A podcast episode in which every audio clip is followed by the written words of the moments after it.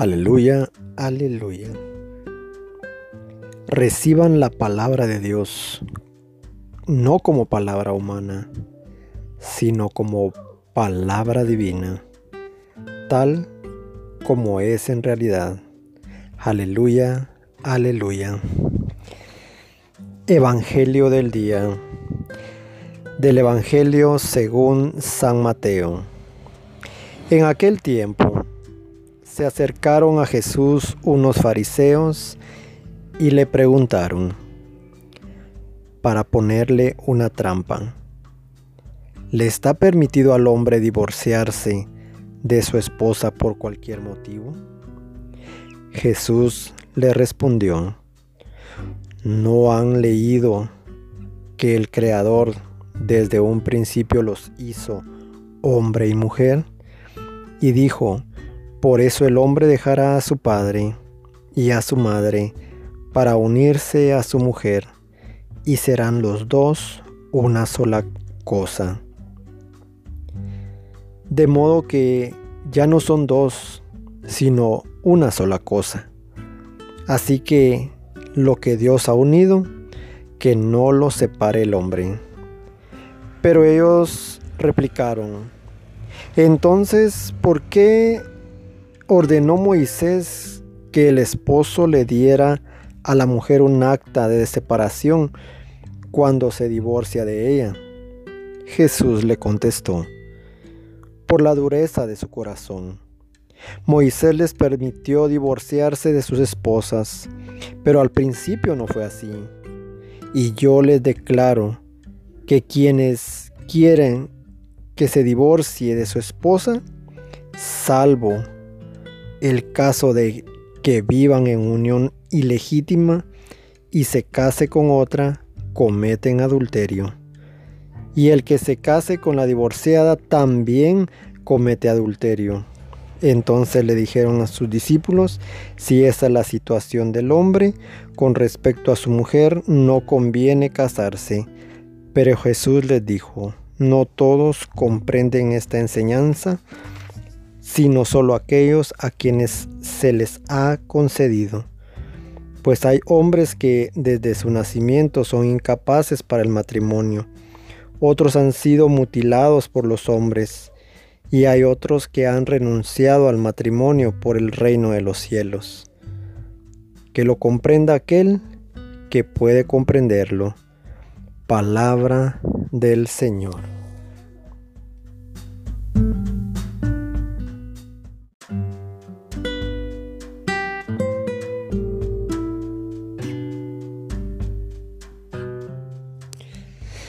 En el Evangelio de hoy, Jesús es claro sobre la realidad del sacramento del matrimonio y esa definitivamente viene a ser la base de este, eh, de este pasaje bíblico. Este crea, por, este crea la unidad entre hombre y mujer. ¿sí? Y dice el pasaje, pues ya no son dos, sino uno solo. Y me encanta porque dice, y es que no era así al, no era así al principio. O sea que el modelo de, de Dios, el invento de Dios, el matrimonio en sí, es un invento de Dios. Por lo cual desde el principio, como tal lo dice el Evangelio, al principio no era así, no había divorcio no existía ese tipo de situación. Ni siquiera estaba pensado en que a futuro se pudiera de alguna manera quebrantar ese lazo. Y vuelvo y repito, pues dice, ya no son dos, sino uno solo. Dios creó un solo ser. Eso debemos de entenderlo. O de alguna manera no hemos sido conscientes de eso. Eh, creemos que Dios creó hombre y mujer. ¿Sí? Eh, sin embargo, Dios creó al hombre, pero no al hombre como sexo en sí. ¿Verdad? Eh, nosotros somos el culmen, la corona de su creación. Es el hombre. Y en este, en este, pues creó, los creó en dos sexos, varón y hembra. Si vamos a las escrituras, vamos a encontrarlo de, esa manera. Si, si, vamos al original, vamos a encontrar que Dios creó al hombre, dice, a imagen y semejanza. Y los creó varón y varona, dice en otro lado, o varón o hembra. ¿Sí? Entonces, como creación de Dios, tenemos esa parte en la cual Dios nos creó como sexo femenino y sexo masculino. ¿Por qué? Pero la idea principal de todo esto es para que se complementen y que ambos alcancen la perfección. Es que esa es la idea principal.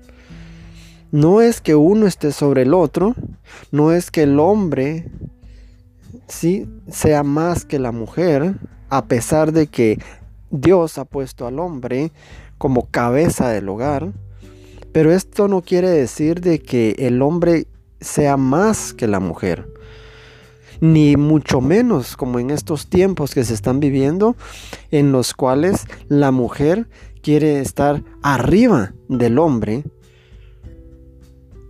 Entonces, de alguna forma debemos de entender que el plan de Dios, que el proyecto de Dios, como toda cosa perfecta que Dios hace, es que ambos se complementen, que el hombre sea el complemento de la mujer y que la mujer sea el complemento del hombre.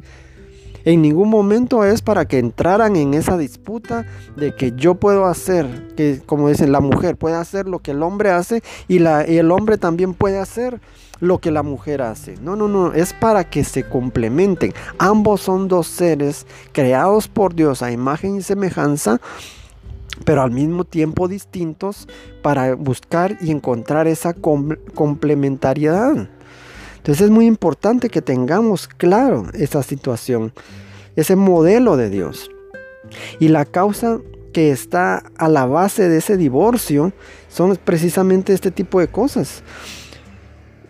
Porque las parejas durante ese noviazgo no buscan esa complementariedad.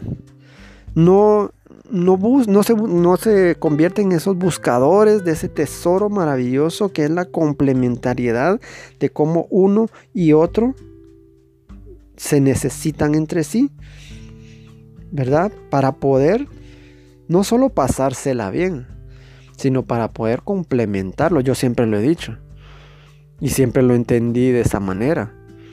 El noviazgo es ese proceso al cual te lleva a poder formar un matrimonio de éxito, un matrimonio lleno de bendición. Pero si el, noviazgo no lo llevaste de una manera correcta, si el noviazgo no buscaste la forma adecuada de poder complementarte, buscar esa complementariedad, conocerte, pues definitivamente vas a llevar un matrimonio a la ruina. Y no digamos de aquellos que idealizan de alguna manera el matrimonio confrontado con la realidad de su noviazgo. ¿A qué me refiero? Que pues, están en un noviazgo tóxico y creen que en el matrimonio van a cambiar y no. Eso se vuelve peor. Entonces debemos de tener ese cuidado de buscar esa complementariedad a los jóvenes se los digo, a las personas que están en un noviazgo, busquen una complementariedad, no solo pasársela bien. Este aspecto de la complementariedad exige muchas veces renunciar y sacrificarse por parte de los dos. Ojo, por parte de los dos. Pues esa complementariedad debe de ser mutua. Yo recuerdo que mi madre siempre me decía, un leño no arde solo. ¿Sí? Un leño no arde solo. Y es así en el matrimonio. O las dos personas, hombre y mujer, están eh, de alguna manera comprometidos en encontrar esa complementariedad y llevar ese matrimonio a un estado de bendición, porque solo una persona no va a poder. Y lamentablemente muchos matrimonios son así de esta manera. El hombre muchas veces quiere llevar las cosas bien, está haciendo las cosas correctamente, pero entonces viene la mujer y se volca totalmente y, ella no da por su lado, ella no lo desea, ella no lo, no lo permite, ¿me entiende? Y de igual manera, de igual manera, eh, viceversa. A veces la mujer la que estaba buscando y luchando para ver cómo el matrimonio va funcionando y el hombre es el que definitivamente no le interesa y no está comprometido con la relación. Y es que acá debe haber un compromiso claro para que se pueda llegar a esa, a esa situación, a, esa, a ese eh, culmen, a esa complementariedad que se requiere. Que ambos tengan un, una renuncia y un sacrificio, ¿verdad? Por parte de cada uno de ellos. Pues la complementariedad debe ser mutua. Lógicamente, cuando no se da esto, ni se entiende que existe una complementariedad, ¿verdad? Creo que esta palabra es la que nos va a marcar en este día, complementarnos. Cuando no entendemos ni siquiera que, mi pareja es mi complemento y yo soy el complemento de ella, es eh, entonces la realidad de los matrimonios en la actualidad. La pareja tiende a buscar entonces quién o qué lo complementa. Eso es lo, eso es lo malo. Y esto viene siendo mucho la causa de divorcios. Porque cuando yo no entiendo que la persona que tengo a la par, con la que me casé, es la que me debe, es la que me complementa, y yo soy el complemento de él, entonces yo yo o mi pareja vamos a buscar qué es aquello que me complemente, que puede ser el trabajo, puede ser un bien, puede ser un hobby, puede ser los amigos, cualquier cosa o incluso quién me complemente. Y es ahí donde comenzamos con los adulterios, con enamorarnos, con poner los ojos en alguien más que creemos, entre comillas, que él sí me complementa. Porque la persona que está en casa no, me complementa, no me llena y no es eh, esa media naranja a la cual yo decidí tener. ¿verdad? Y es ahí donde empiezan los problemas y se lleva a lo que es esa desgracia de las infidelidades y el adulterio y al final pues un matrimonio totalmente eh, disuelto por este tipo de situaciones porque nunca comprendimos que uno era parte del otro que ya no éramos dos sino que éramos uno solo y que ambos ahora éramos una sola carne.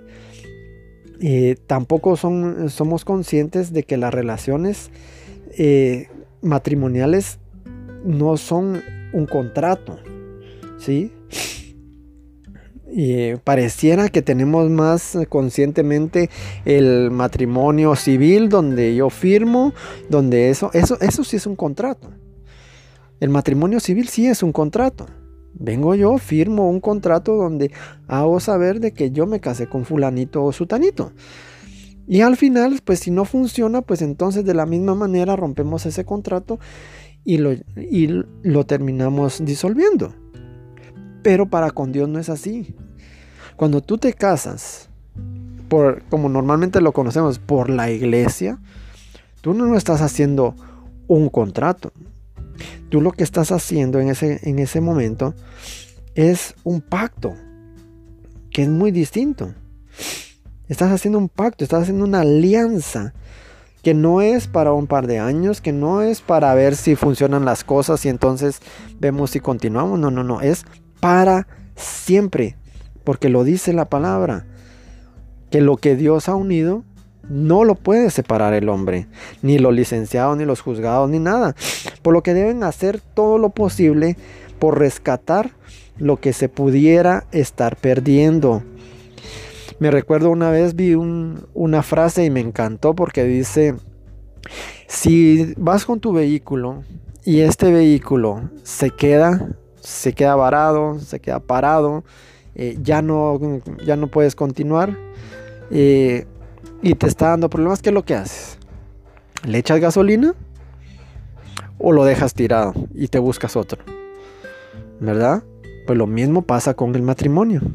Cuando este ya no da más, cuando este ya no está caminando, cuando este ya no está avanzando, no puedes cambiarlo.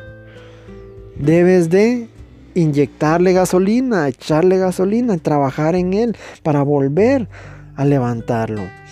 Porque eso es algo clásico en nuestro mundo tan utilitarista, donde estamos acostumbrados a eso, a utilizar las cosas. Yo utilizo esto, me, ya no me sirve, lo desecho. Utilizo aquello, mm, ya no me sirve, lo desecho. Yo me recuerdo cuando estaba muy pequeño que las cosas antes no se desechaban tan fácilmente, se reparaban, se componían, se volvían a utilizar, se reutilizaban, ¿verdad?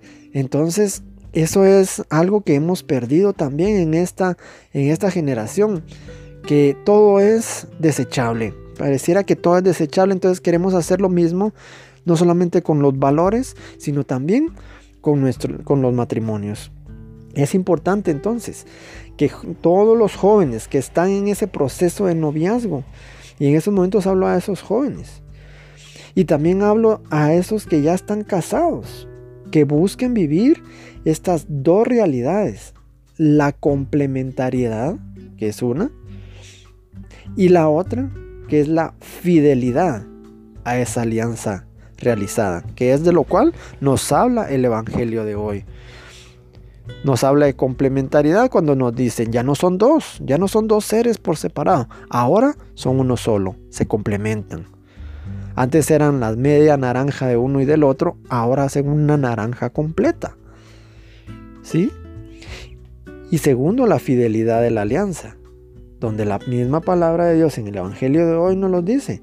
Lo que Dios ha unido, que no lo separe el hombre. ¿Sí? Por lo tanto debe haber una fidelidad y la fidelidad se, se, encuentra al momento de complementarte con la otra persona para no estar buscando complementarte con cosas o personas externas. Y esa alianza, que no es un contrato, si no es un pacto, una alianza con Dios donde lo hacemos y es para siempre.